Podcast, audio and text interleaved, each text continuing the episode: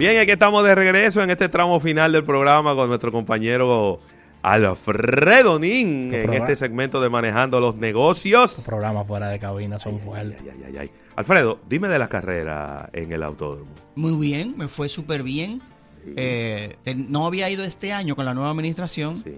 Y me fue súper bien, de verdad que sí. Y mira, eh, el ¿A nivel de público? Eh, le falta. Sí, porque no vimos publicidad. Sin embargo, ya para la que viene, que es de noche, va a ser el sábado 2 en la noche. ya desde esta semana. ¿Pero eso es este sábado? No, sábado 2 de diciembre, perdón. Ah, perdón, perdón. Sábado 2 de diciembre. De noche. En la no. Está bien. Bien. Ahí el huracán se luce, viene con muchísimas luces. Sí, sí, sí, sí, Eso es bonito, de noche es fresco, ya va a haber mejor temperatura y la gente va a ver algo diferente. Entonces ya van a empezar pronto a, anunciarlo. Vamos a ver si por aquí también lo anuncian. Claro que sí. Eh, pero me fue muy bien, me fue muy bien, no había ido, me, me gustó. Le falta, le falta, le falta ellos mismos entender. y, la misma, y la misma continuidad. Exacto. La misma continuidad. Eso sí me, me, agrada. Está más organizado, hay más seguridad de lo que está pasando y vistas el futuro.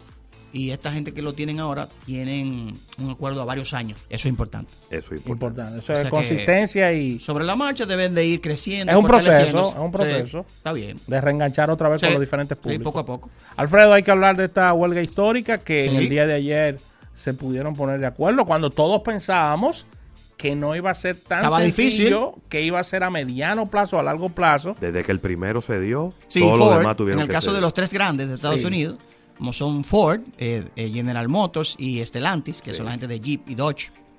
Eh, estuve leyendo desde el 2019, no era tan fuerte una huelga de la Unión de, de Trabajadores de Fabricantes de Autos, de los grandes tres, y bueno, tiene mucho que ver, como lo habíamos dicho anteriormente aquí, la recesión actual, la gente diciendo, oye, espérate, ya no es lo mismo, tenemos que hablar. Sí.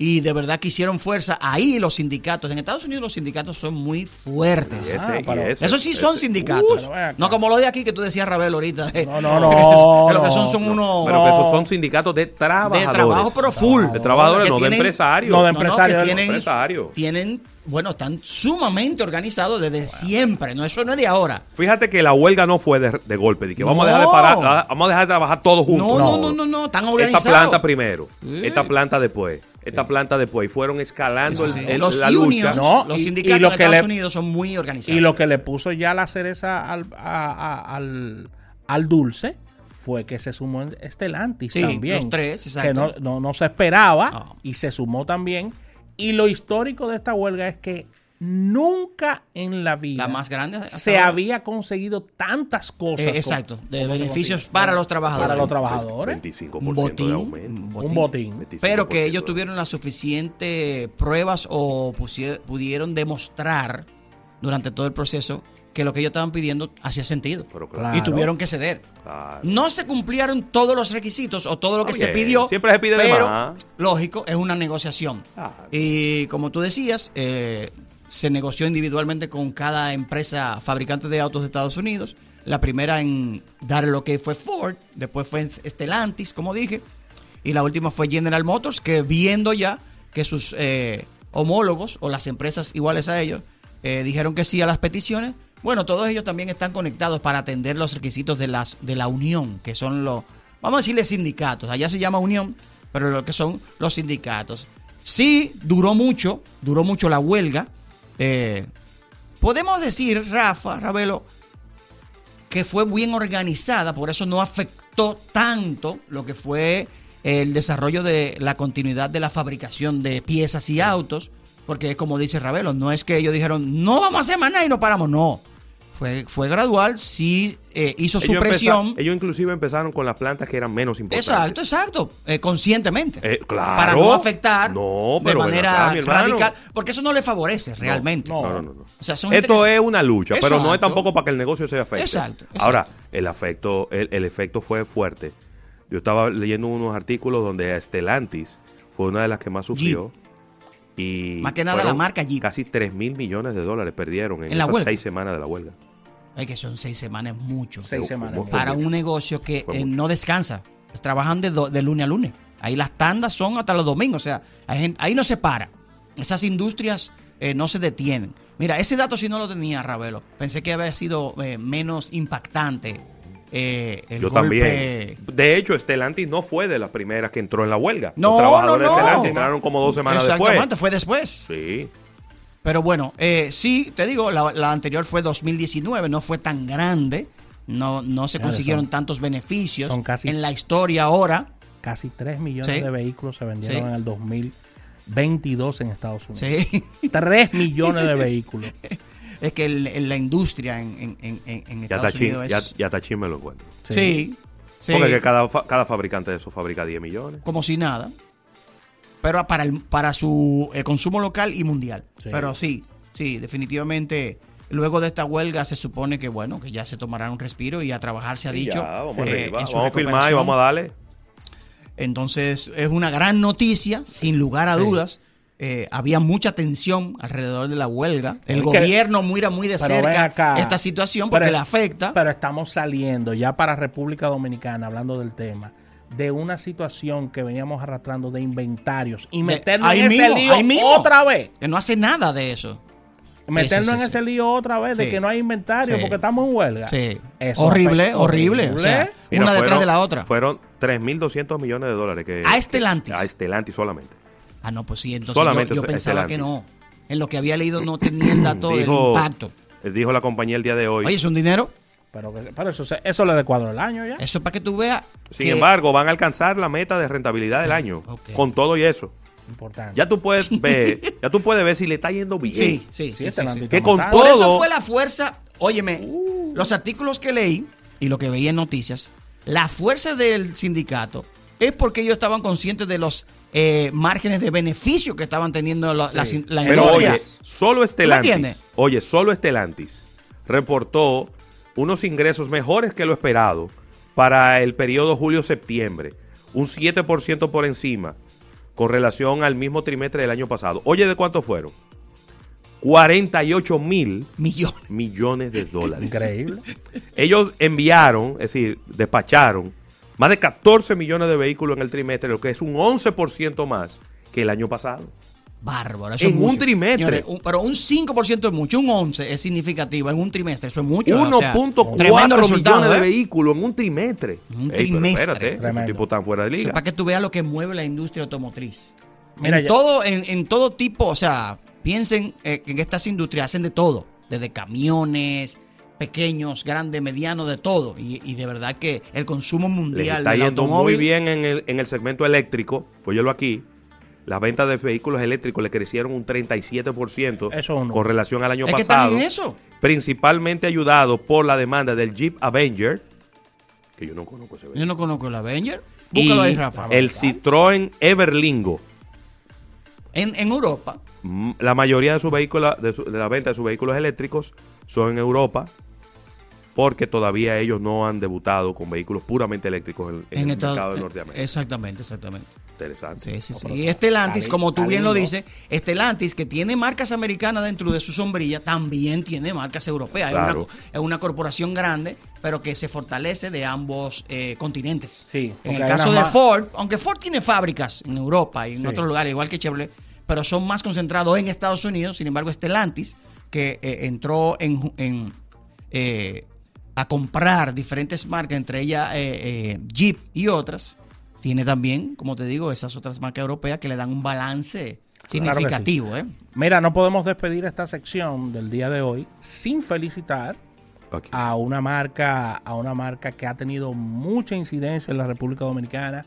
Ha sido una marca que todos en algún momento hemos tenido un vehículo de ella y está en su 75 aniversario, la marca Honda. Honda. Honda está en su 75 aniversario. Como dirían los gringos, Honda. Honda. Honda. Claro Honda. que sí. Y, y esto lo está celebrando Alfredito con la traída a vuelta del Honda Prelude, que fue muy, señor. muy ¿Qué se acuerdan del Prelude? Ajá. Que es Había un uno de un decapotable Sí, que se mató, sí, sí, sí, color sí, rojo sí, en sí, República sí, sí. Dominicana. Sí. Tenía más de 20 años que no se fa- fabricaba. Del Prelude, claro que sí. Eh, lo presentó en, la, en, en el show de movilidad de Japón, Sí. donde ahí se, se presentan muchos conceptos eh, futuristas. Sí. Y, imagínate, los japoneses que son una fuerza los, mundial. los japoneses están en el futuro. Sí, sí, todo- sí, todo sí, tiempo, siempre, los siempre. Y, pero aquí Honda no habló necesariamente del futuro, sino como tú dices, Rafa, de traer de nuevo a la línea de producción El famoso prelio. Y lo que presentaron. Me sacó el aire eso, mira, el prelio. lo que presentaron está bonito. Pero lindísimo eléctrico. El, sí, sí, porque ya todo se mueve al, eléctrico. Claro, claro. Todo. Hay una pregunta aquí para cerrar este segmento y el programa del día de hoy de It's Chris. It's Chris. Estoy pensando comprarme la Vestun T33. Bien. Tiene que vale 22 mil. Sí, muy buen precio. Sí, muy buen precio. Sí. ¿Qué me gusta de la 33? Que fue la primera que trajeron. Ya tiene más tiempo que la demás en el mercado y se tiene información del comportamiento de confiabilidad. ¿Qué es lo que yo le digo a la gente? A los chinos hay que darle tiempo. Sí, claro. No podemos hablar de que la reventa, la devaluación, no, falta mucho.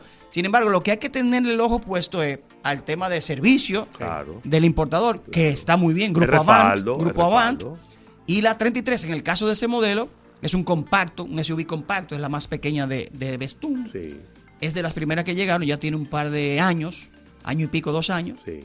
Entonces fácilmente tú puedes tener referencia de cómo ha sido el comportamiento de ese vehículo. Hasta ahora le ha ido muy bien. Hay unos modelos que han ido evolucionando con el paso del tiempo, eh, yendo por la línea tuya, por ejemplo, la marca Jack. Sí. Uy, pero mira. La evolución ha sido parece enorme. Otro, parece otro carro. Otro vehículo.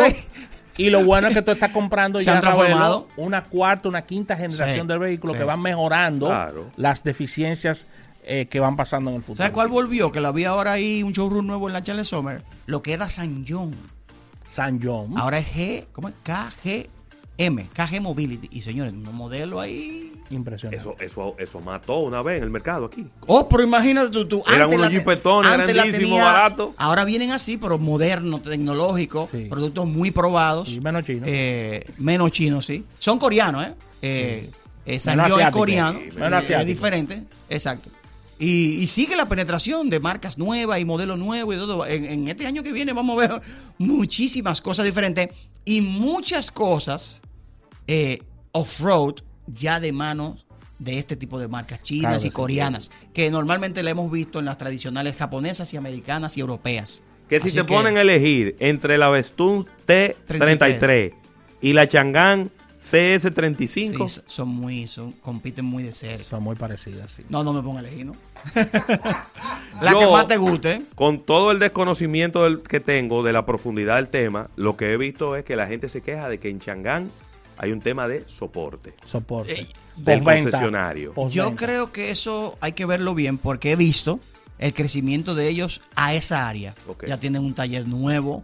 Eh, he visto que han eh, hecho eco de sus eh, almacenes de piezas que han ido eh, creciendo porque que para mí lo que pasó con Chang'an fue que vendieron demasiado en poco tiempo y tal vez no estuvieron preparados, pero hay que revisarlo hoy. Hoy, hoy, hoy, que es 31 de octubre. Sí, pero tienen que comunicar todo lo que tú estás diciendo, porque lo que queda es la imagen del pasado. Señores, investiguen. y, unos videos en YouTube. Investiguen. Acabando, destrozando. Sí, no, yo lo he visto. Pero hay que ver la realidad de Sí, pero hay un pique de una gente que tiene un problema. Acuérdense que el importador de República Dominicana no fabrica el carro. No. Ojo. Y que hay una garantía que el que trae el carro tiene que consultarla y validarla con el que lo fabricó. Porque el que lo trae aquí no le puso la mano antes de fabricarlo. No. Lo trae, tal vez ni sabe si está bien, si está mal, te lo entrega, no con la intención de que tú tengas problemas. Ahora, si está problema, la responsabilidad de ese importador es resolverte. Claro que sí. Ahora, que hay algunas cosas que toman tiempo, lamentablemente, depende de la gravedad del asunto. ¿Dónde te podemos encontrar, Alfredo Nin? Arroba Alfredo Nin. Arroba Alfredo Nin en Instagram, en Facebook Alfredo Nin, YouTube Alfredo Nin, TikTok Alfredo Nin. Eh, estamos activos. Excelente, gracias a Pronto voy a, bueno, la semana que viene doy detalle, voy a Estados Unidos a la fábrica de BMW en Greenville, Carolina del Sur. Maravilloso. Vamos yo tengo una mano buena, yo te puedo ayudar con Hasta Rolls Royce voy a probar, oye eso. Excelente. Álvaro. Vamos allá. Gracias a la Asociación La Nacional, gracias a Centro Cuesta Nacional. Mañana nos unimos en otro almuerzo de negocio.